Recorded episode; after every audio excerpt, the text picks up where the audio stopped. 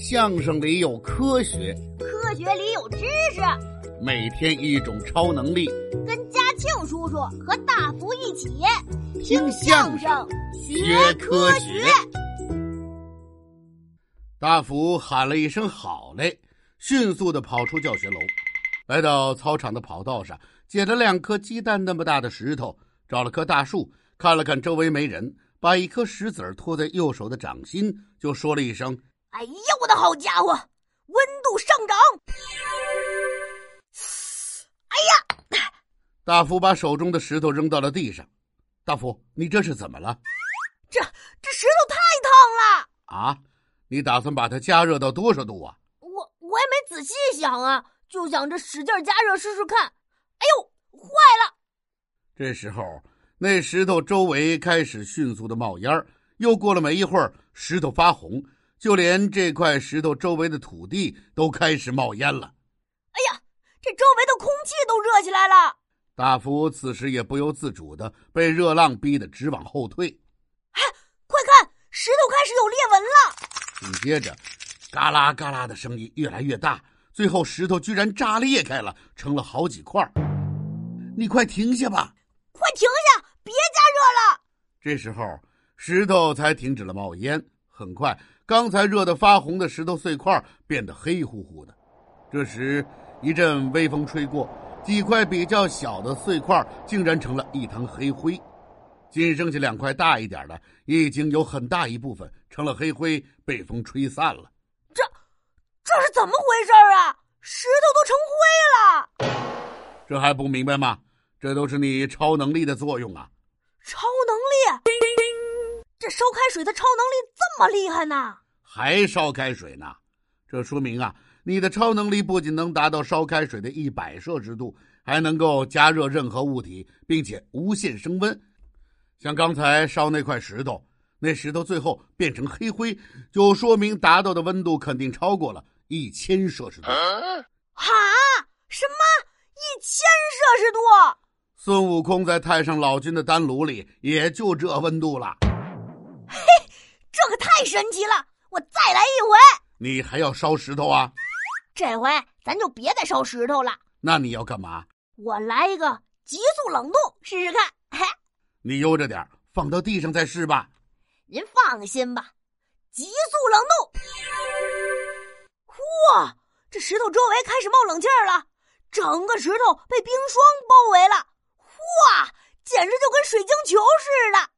哎。我拿起来看看，你嗯，别动！您干嘛不让我动啊？你忘了有一年你去黑龙江的遭遇了？我去黑龙江咋了？真是记吃不记打呀！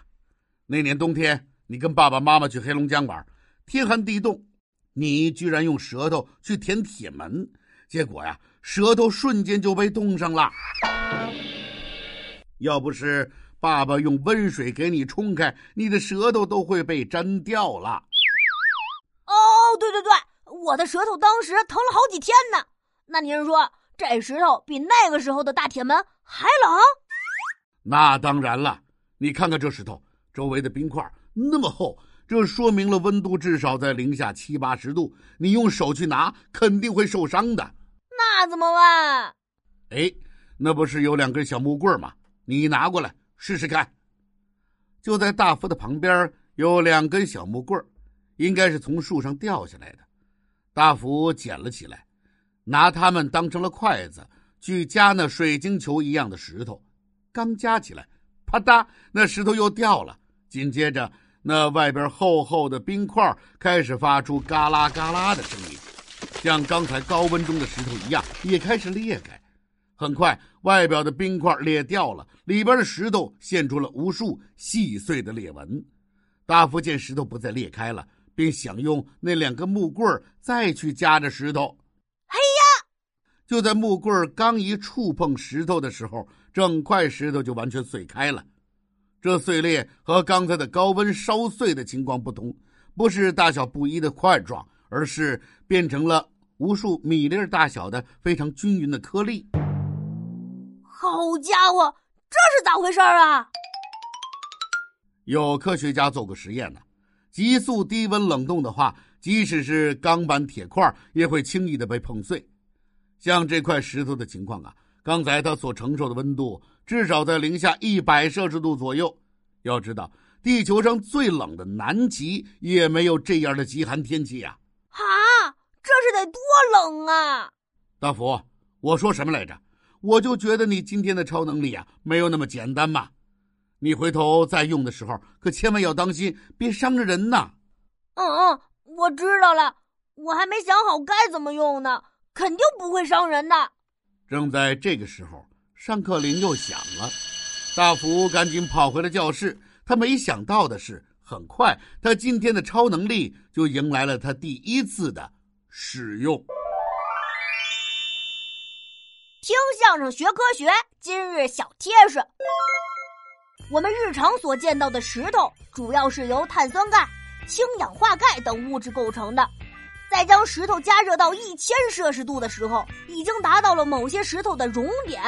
所以，在我将石头迅速加热的时候，就会看到它们碎裂化成灰。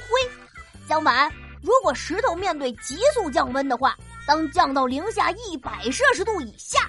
会由于内部结构变化而开裂破碎，形成颗粒，但不会像加热那样化成黑灰。同样是碎裂，升温和降温确实是两个完全不同的变化。好了，今天先聊这么多，下回接着说。